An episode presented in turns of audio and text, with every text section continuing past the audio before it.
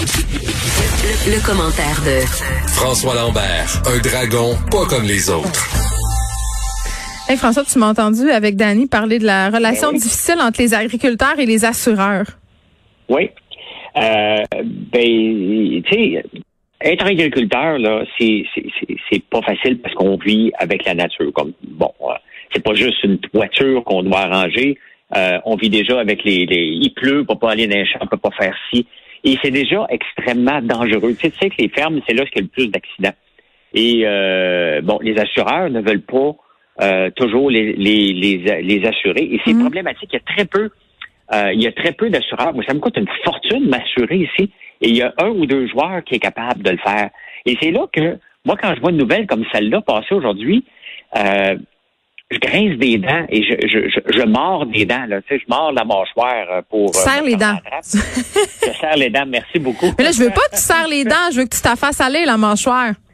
Oui, mais c'est parce que, tu sais, le, problème, là, c'est mm. que on a un syndicat qu'on est obligé d'adhérer parce que c'est la formule RAN, on n'a pas le choix, qui s'appelle l'UPA. Et euh, l'UPA devrait, elle a appris ça. OK? Le problème, c'est que l'UPA ne devrait pas apprendre ça. L'UPA devrait prendre le taureau par les cornes et faire quelque chose avec ça. Et c'est ça qui est tellement choquant, Geneviève, là. Et j'avais eu une conversation avec un ancien sous-ministre de l'Agriculture, qui a dit, François, arrête de te choquer pour l'UPA. L'UPA ne veut rien savoir de protéger les petits joueurs. Eux, ce qui les intéresse, c'est la gestion de l'offre, les gros organismes, les petits agriculteurs. Ils veulent rien savoir de ça. Puis on vient de le voir encore une fois, euh, comment l'UPA ne fait pas sa job. C'est inacceptable qu'on soit obligé de payer un syndicat et qu'ils ne font pas leur job. Ça sert à ça, un syndicat. Ça sert pas juste à protéger euh, des parts de marché, euh, mais ça sert aussi à mettre son pied à terre et dire, regarde, vous allez protéger tout le monde. Tout le monde, mais ils font jamais que les petits. Puis pourquoi je te dis qu'ils font jamais que les petits? Parce que, regarde, cette année, lorsque le quota est passé de 100 euh, à 300 pour mhm. les poulets de grains, ils n'ont jamais fait de, de, de sortie. Parce que ça, ça bénéficiait qui? Les petits joueurs au détriment de ceux qui ont payé des quotas. Mais la loi est là. Ils ont changé la loi pour tout le monde, donc euh, parlez-en. Mais ça, c'est choquant, dire, parce que il y a des fermes qui ferment, là. Il y a une ferme de, de chèvres qui ont été obligées de fermer. Il y en a un autre qui est obligé de fermer aussi. Donc, c'est Oui, mais je serais curieuse de les entendre là-dessus, François. Je pense que je vais les inviter pour leur donner euh, le droit de réplique. Ça pourrait être intéressant euh, d'entendre ce qu'ils ont à dire euh, sur leur non-action dans ce dossier-là. on continue sur le sujet Simple Life, j'allais dire, vie en banlieue, vie à la campagne. Parce que là, avec la pandémie, on a tous ce fantasme collectif hein, d'aller élever des chefs puis faire du savon d'un canton de l'Est. Là.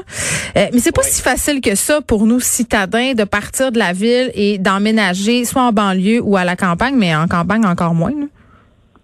Ben, tu sais, il y a, le rêve. Moi, j'ai eu la chance de le vivre étant jeune, ce rêve-là, parce qu'il y a eu le retour vers la Terre dans les années 70. Hein. Les gens partaient de la ville, c'est pas le premier retour vers la Terre qu'on fait. Là. Il la mode, c'est un cycle. Ben, exactement. Donc, ça revient et euh, il y a beaucoup de gens qui ont déchanté et qui sont partis euh, dans les villes et mon père est resté en campagne. Et c'est drôle parce que là, moi, je le fais, ce retour-là. Attends, toi, tu l'as vécu enfant, c'est ce que tu me dis, là. C'est pas avant que tu, que tu naisses, ton père a décidé d'y retourner? Non, non, moi, je l'ai vécu enfant. Mon père a tout abandonné son commerce. Il a tout vendu presque à rabais. Il voulait venir élever des moutons. Et il a continué son rêve, même si on n'a jamais fait une scène, une vie euh, pas de misère parce qu'il est heureux, mais une vie pas payante. OK, je comprends, mais attends, je vais te poser la question parce que là, on a plein de gens qui pensent à redéménager ou qui l'ont fait le move de la campagne. C'est pour les enfants, ça doit pas être si facile que ça, là. Ben écoute, on part, tu sais, remets-toi en contexte. Mon père a un commerce florissant. On habite d'une belle maison à Montréal. On a de l'argent, on a tout ce qu'on veut. Ah, ben, j'étais jeune, j'avais 5 ans, là, 6 ans. Et il lâche tout ça pour venir dans une maison qui mesure 24 par 26. On est quatre enfants, on est quatre dans la même chambre. Et, mais bon, on ne s'est pas posé de questions. Tu sais, je veux dire, on n'a pas vécu comme des gens qui étaient pauvres. On mangeait normalement. Mais c'est ça, le retour à la terre. ma mère, quand même, elle a eu le choc parce qu'elle est partie, euh, pas d'eau courante, là, une bécosse. Il a fallu bâtir une toilette. Là. Maintenant, on n'est plus là. Maintenant, la bécosse, c'est l'Internet qui, est, qui est fragilisé. Puis non seulement ça, c'est que la banlieue, moi, à Montréal, autant que mon, mon requis pour habiter à Montréal a toujours été faut choix à, à, distance de marche d'un dépanneur. Si j'ai besoin d'aller m'acheter une pain de lait, il est hors de question. ça, c'est vrai. Mon auto. Et ben, moi, en campagne, c'est pas ça. Aller faire l'épicerie. Moi, j'habite à 10 km ou à 8 km la plus proche épicerie.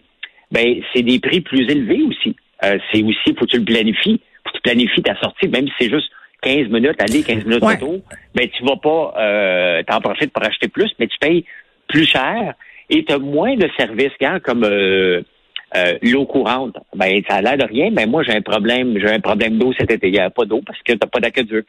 Euh, l'électricité, ça a la niaiseux, la banlieue comme la mienne, la campagne, parce qu'on n'est plus en banlieue.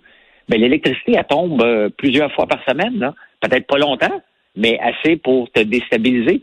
Mais il reste que euh, malgré tout ça, c'est une belle vie qu'on peut faire aujourd'hui euh, à la campagne. Je comprends, mais avant, il faut considérer certains facteurs. C'est quoi ces facteurs-là? ben, les facteurs, c'est un, tu vas avoir besoin de ton auto. Là. Il y a hors de question la banlieue puis le bicycle, là, euh, le, le, le, le, le, le- l'auto électrique. Hmm. Peut-être pas tant que ça. On en voit pas mal moins à la campagne des autos euh, électriques. Euh, ben, faut que tu déneiges ta coupe. Euh, oui, tu as peut-être des déneigeurs. Il y a toutes sortes d'autres dépenses qui viennent, hein, parce que si c'est en coupe, là, c'est bien, là. C'est parce qu'il faut pas oublier qu'on vit dans une bulle et on travaille de la maison. Ben, ben, seulement 20% des gens, hein, les statistiques viennent de sortir aujourd'hui au Québec, Mhm. que les gens travaillent de la maison. Mais euh, il reste que là, on travaille un peu plus de la maison, puis on pense que ça va toujours être comme ça. Ça ne sera pas toujours comme ça. Hey, à un moment donné, il y a des Dans employeurs qui vont ramener euh, leurs ouailles à bon port. Là. On s'entend, là? Ben, regarde, moi, je suis une nouvelle start-up. J'essaie de penser ce que je pourrais faire du télétravail. C'est très difficile parce qu'il y a la culture d'entreprise, c'est de comprendre les gens. Il n'y a rien d'établi. Tu sais, quand une entreprise est établie, mettons, ça fait 20 ans que tu travailles chez Hydro-Québec, tu Mm. connais pas mal ton travail, mais les petites pousses entrepreneuriales qui poussent en ce moment, c'est très difficile de faire du télétravail aussi. Donc, euh, euh, tu sais pas où est-ce que tu vas travailler. Tu penses peut-être que tu vis dans une bulle, mais les frais, c'est deux autos. En, en partant en banlieue, c'est deux autos. Est-ce que c'est réel ou tu vas retourner vivre en ville? Pourquoi tu fais ce move-là? Il faut le faire comme il faut parce que Oui, puis la vie, c'est pas une fin de semaine au chalet. là. C'est parce que nous, on a cette vision-là. Tu te loues un chalet une fin de semaine, tu tripes, tu te fais du café. Mais euh, rester en banlieue puis en campagne avec des gros terrains, puis ça, c'est de la job. C'est une job à temps plein. là. C'est du travail. C'est pas juste chiller sur le bord du feu. Là. On a cette vision-là beaucoup. Ben oui, il y, a- il y a énormément de travail. Puis là, on parle pas, si, si tu veux inclure la fermette que tu vas Et avoir. t'as peut-être. Faire du savon, hein, puis élever des chèvres, c'est quand même compliqué. Ben, c'est quand même compliqué. Puis là, tu vas voir, oh, OK, j'ai pas de marché. J'avais bâti mon site web comme qui m'avait dit, ma boutique en ligne. Les gens viennent pas m'acheter. Comment je vais faire? Moi, j'en ai un paquet qui me communique comme ça. Eh oui, mais j'ai tout lancé. Comment ça fait que les gens viennent pas?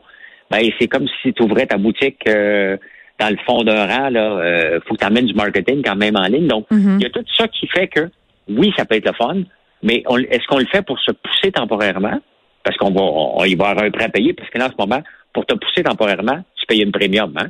Il y a une premium, je regardais, il y a un nouveau chalet, moi, je suis dans le fin fond des bois, puis là, il y a un chac à vendre, je regarde le prix, je me dis, OK. Non, c'est débile. Ça n'a pas de sens, là. Non, non, écoute, là, les gens s'achètent des chalets en ce moment, euh, paient en- environ 50 à 100 000 trop cher. Ça, c'est régulièrement, là. euh, je parlais tantôt avec Danny d'immobilier porn, là. On regarde les chalets. Euh, Colin, après ça, t'as pas parlé de faux sceptiques, t'as pas parlé des travaux, t'as pas parlé de faire rouler ça. Je veux dire, le marché en ce moment est complètement fou. Là. Il faut attendre, il faut pas se garocher tout de suite. Non, non, parce que regarde, la fosse septique, ben, c'est exactement, c'est en plus de ton eau que tu vas peut-être manquer. Euh, un puits artésien, je viens d'en faire un, là, ça coûte 15 000 17 000 exactement. Euh, donc, faut que tu penses à ça. Euh, la fosse septique, ben, regarde, là, je peux installer une fosse septique pour ma nouvelle bâtisse, mais c'est quand même 20 000 euh, que tu vois pas, là, que t'en fous dans terre, puis tu, tu- tu- elle marche, mais t'as quand même 20 000 Tu sais, il y a des coûts qui viennent avec une maison autonome Ouais. qu'on ne voit pas lorsqu'on vit en ville parce que l'aqueduc, le système qui nous fournit tout ça puis qu'on prend pour acquis. Mais les taxes, normalement, aussi payent ça. Euh, et c'est pour ça qu'on paye des taxes euh, premium en ville parce que ça offre euh, ces services-là et qu'on n'a pas à la campagne, bien entendu. Donc, Ça- c'est le fun. Mais euh, il y, a un paquet de mets puis il y a des y a des sous-titres et des, des- des caractères en minuscules qu'il faut aller lire un peu. OK, moi j'ai des questions. euh, J'ai une question pour toi, François. Là, Euh, est-ce que ça veut dire à la lueur de la discussion qu'on vient d'avoir que si on considère peut-être euh, aller s'établir en dehors d'une grande ville pour plein de raisons, on est peut-être mieux d'attendre que les acheteurs trop contents d'être contents, là, qui se sont dépêchés d'acquérir soit des chalets, soit des maisons en dehors de Montréal, euh, vendent parce qu'ils sont à bout ou qu'ils doivent rentrer au bureau. Ben oui, mais surtout, faut, faut, faut vraiment voir, est-ce qu'on se pousse de la ville parce qu'on a peur de la COVID? Est-ce que c'est un rêve qu'on chérissait depuis longtemps? Moi, honnêtement, J'avais déjà la maison, je venais les fins de semaine. Donc, de venir à la semaine, euh, maintenant, je, retourne presque jamais à ma maison de Montréal. Euh, je, suis encore en train de me dire, est-ce que je vais à Montréal? Euh, je suis comme pas prêt mentalement, tu sais, parce que je, je, veux savoir que je peux retourner vivre à Montréal demain matin. Tu sais. Euh, parce que je ne sais pas, moi, à long terme, si je vais aimer la vie de campagne, parce qu'à un moment donné, c'est sûr que tu vois moins de monde, là. Ton voisin, il faut que tu prennes une plus grande marche pour aller le voir, là. Euh, donc, je ne sais pas. Je ne sais pas, mais euh, les gens doivent y réfléchir. Peut-être que l'ennui va, va, va, les gagner aussi, là. Faut, faut savoir quel genre de température. Ouais, L'été ou au mois de janvier, on n'est pas dans le même game pantoute, là. Non, non, exactement. L'été, c'est le fun. Là, j'en passe, tu peux aller faire du vélo. Au mois de janvier, tout seul, euh, ta fosse septique est bouchée, euh, t'as pas la ville pour venir. Non, mais c'est, niaiseux. C'est pas pour rien que l'amour est dans le pré, c'est bien populaire. c'est pas pour rien. Ben, il, il faut, tu sais, regarde, la, la, semaine passée, moi, je, je chauffe au, bois toutes mes bâtisses ici. Et c'est un poêle EPA qui respecte l'environnement avant que le monde. Il reste un gros 20 secondes. Mais il a manqué d'électricité et euh, ma, ma, fournaise a presque sauté. On n'a pas ça en ville, ce genre de situation-là. Mais bref, c'est le fun la campagne, mais il faut le faire pour les bonnes raisons. Et c'est pas toujours euh, la bucolie annoncée. Merci François Lambert, on se reparle demain. Salut.